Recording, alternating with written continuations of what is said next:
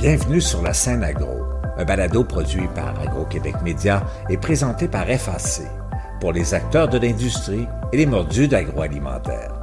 Nous partageons l'actualité, des entrevues exclusives, des dossiers, portraits d'entreprise et plusieurs sujets liés à ce secteur représentant un véritable moteur pour l'économie du Québec. Bonne écoute. Ici Lionel Levac. Les coûts de financement pour les entreprises agricoles et agroalimentaires ont grimpé en flèche avec les hausses répétées du taux directeur de la Banque du Canada. Et devant la probabilité que la situation ne s'améliore pas de sitôt, on cherche à s'en tirer le mieux possible, peut-être avec ce que l'on appelle dans les milieux financiers des produits dérivés, susceptibles de réduire sensiblement les coûts de crédit. RBC Banque Royale profitait des salons agricoles de Saint-Hyacinthe et de Québec pour proposer un produit dérivé particulier, le swap. Voici mon reportage. Les agriculteurs actuellement sont avides d'informations sur la conjoncture et les perspectives des prochains mois et prochaines années. Le monde financier scrute les moindres mouvements ou indications. On analyse tout la géopolitique, l'état des marchés et aussi la question des changements climatiques. Fabienne Côté est vice-présidente agriculture et agroalimentaire pour le Québec chez RBC. Le Canada, en fait, c'est 190 000 exploitations agricoles. On cultive 62,2 millions d'hectares. Il n'y a pas de solution unique. Chaque ferme est différente. On ne peut pas adopter une solution qui serait bonne pour toutes. Cependant, en plus, c'est que les agriculteurs font face à un éventail de risques très importants. Il y a le contexte économique, les marges de profit sont basses, donc il faut vraiment une concertation qui soit à l'échelle du pays. En fait, on a identifié quatre items dans lesquels il va falloir se pencher. Pour la politique, on a besoin d'un programme national pour impliquer les entreprises privées. Sur le plan des technologies, on a besoin d'aide pour développer les RD, pour réduire les émissions, parce qu'on croit que c'est vraiment là-dedans que ça va amener du succès. Sur le plan économique, il faut rentabiliser les mesures pour que les agriculteurs partagent le risque, mais dans le fond, encourager l'adoption pour que ça soit rentable. Et finalement, les personnes. Les personnes.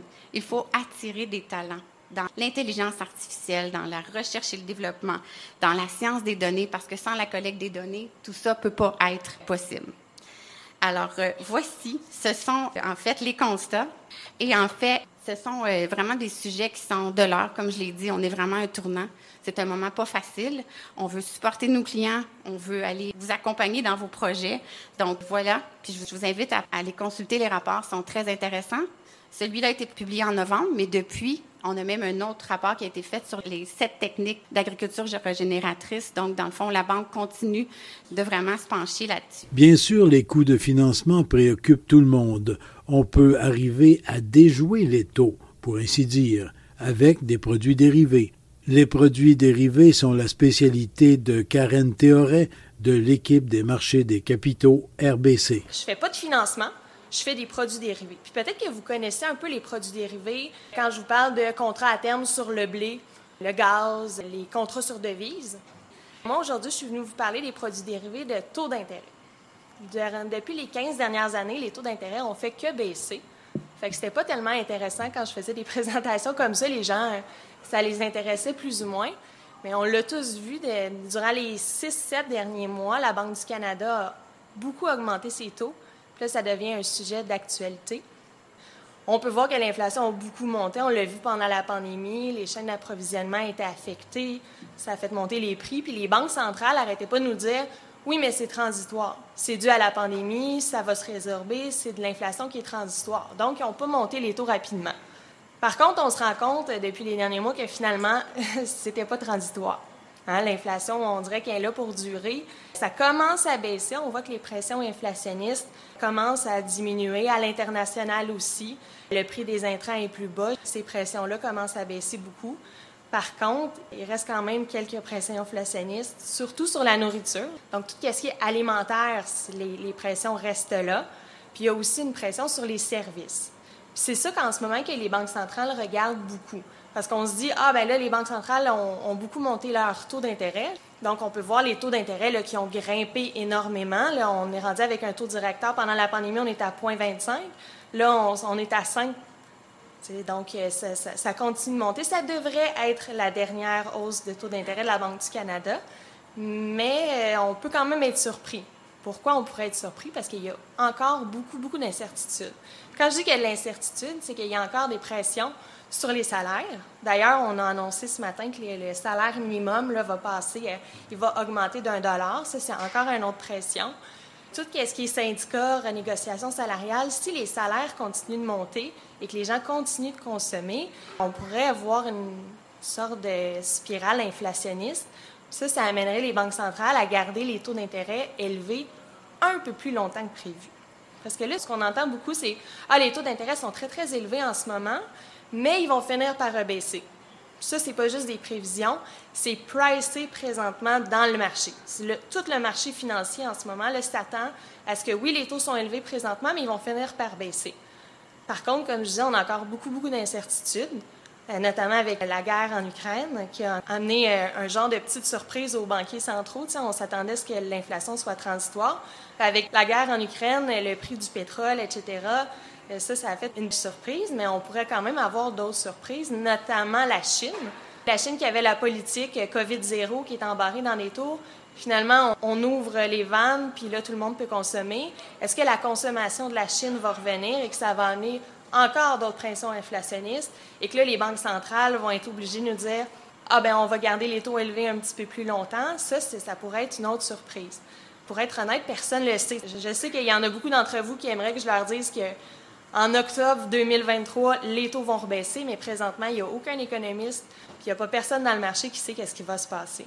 Quand je vous parle du taux court terme, est-ce qu'il y en a d'entre vous peut-être qui savent c'est quoi le CEDAR? Dans le fond, le CEDAR, c'est le taux auquel les banques se prêtent entre elles.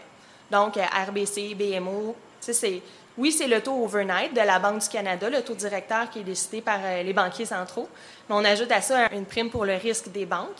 Donc, c'est un taux très, très court terme. Donc, on peut faire euh, des, des, prêts de 30 jours ou 90 jours. Donc, c'est une option de financement que c'est plutôt rare qu'on tire sur là-dessus, mais c'est une option de financement qui peut être quand même très intéressante. Pourquoi je vous parle du taux CEDAR? C'est parce que ce taux-là, très court terme, euh, il a beaucoup monté c'est parce qu'il suit, veut, veut pas, le, taux directeur de la Banque du Canada. Il a beaucoup monté durant les derniers mois. Alors, on a bien compris. CEDAR, taux implicites et swap. Pourquoi je vous ai parlé du CEDAR? Parce que les swaps de taux d'intérêt au Canada, c'est basé sur le CEDAR. Donc, un swap de taux d'intérêt, qu'est-ce que c'est? Le mot le dit, swap, en anglais, c'est échange. si je le traduis en français, excusez-moi, ça veut dire échange. Donc, un swap de taux d'intérêt, ce que ça vous permet, c'est d'échanger un taux fixe contre un taux variable. Au Canada, on est basé sur le CEDAR. Donc, on vous dit, vous payez fixe et vous recevez CEDAR. Mais pour être bien certain, j'ai reposé la question. Karen Théoret, je travaille pour la Banque Royale, marché des capitaux. Euh, je m'occupe des produits dérivés. Vous avez parlé du swap tantôt. Est-ce que c'est faisable d'expliquer ce qu'est le swap en une minute, une minute et demie? Euh, oui, quand même, quand même. Dans le fond, un swap de taux d'intérêt, ça vous permet d'échanger des flux fixes contre des flux variables. Donc, ce qu'on fait, c'est qu'on vient payer fixe et on reçoit le taux variable. Puis quand on vient adosser ça à un prêt sur lequel on paye un taux variable, ben, ça nous permet de venir fixer le taux qu'on a sur notre prêt à un taux souvent plus avantageux que sur un prêt à terme traditionnel. Donc, dans le contexte actuel de l'économie, des taux d'intérêt, etc., ça peut être avantageux. Oui, tout à fait. surtout qu'en ce moment, on, s'attend à ce que, tu le marché, en tout cas, s'attend à ce que les taux diminuent dans les prochaines années. Fait que, en ce moment, tu sais, venir fixer nos taux à un niveau plus bas que les taux euh, variables actuels, c'est très intéressant. Parce que des gens vont voir le réflexe à l'occasion de se sécuriser en adoptant un taux fixe.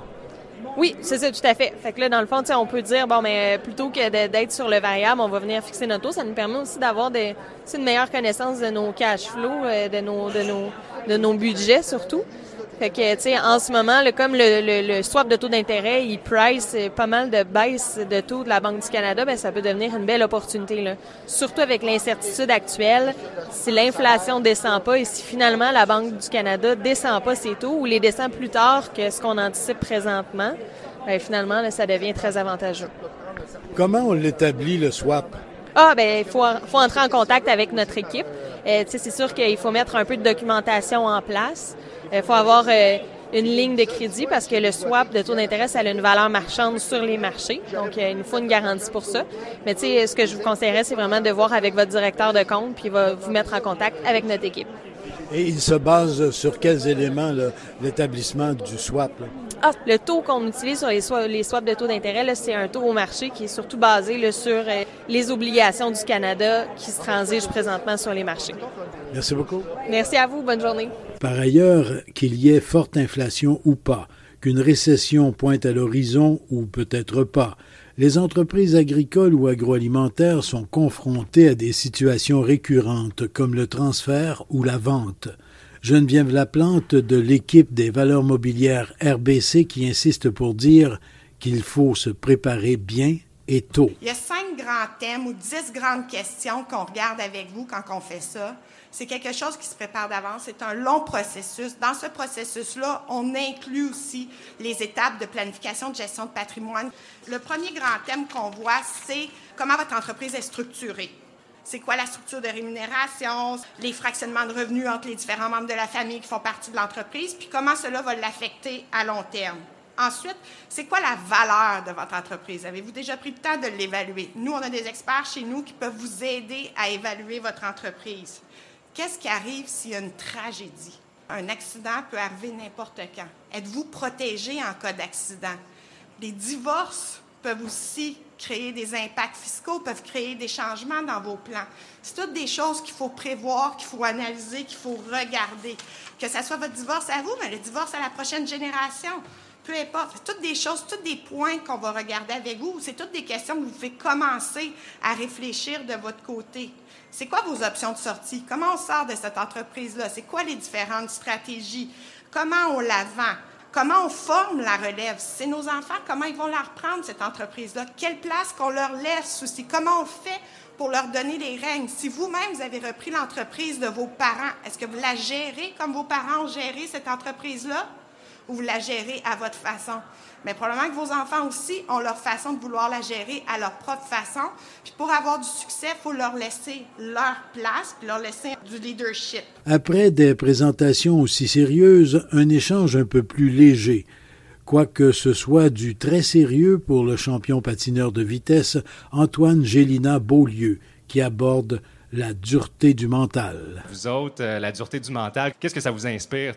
Dans le fond, pour moi, en tant qu'athlète, la dureté du mental, ça a tout été euh, de la résilience, euh, passer à travers des bouts difficiles. Vraiment être quelqu'un qui, peu importe ce qui se passe, euh, des obstacles, ben il, fonce, puis il va. Puis moi, ça a tout le temps été ça, la dureté du mental. Ici Lionel Levac. À bientôt. Vous avez aimé ce contenu? Suivez la scène agro pour rester à l'affût de l'actualité agroalimentaire. Merci et à bientôt.